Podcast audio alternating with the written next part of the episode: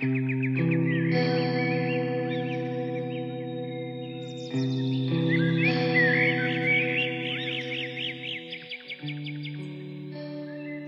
Snow Fort on Slatter's Hill, Chapter 6.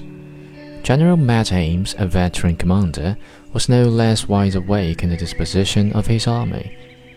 Five companies, each numbering but six men, in order not to present too big a target to our sharpshooters, were to charge the forts from different points, their advance being covered by a heavy fire from the gunners posted in the rear.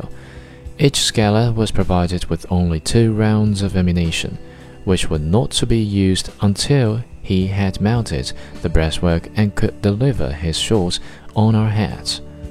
The drawing below represents the interior of the fort just previous to the assault. Nothing on earth could represent the state of things after the first volley.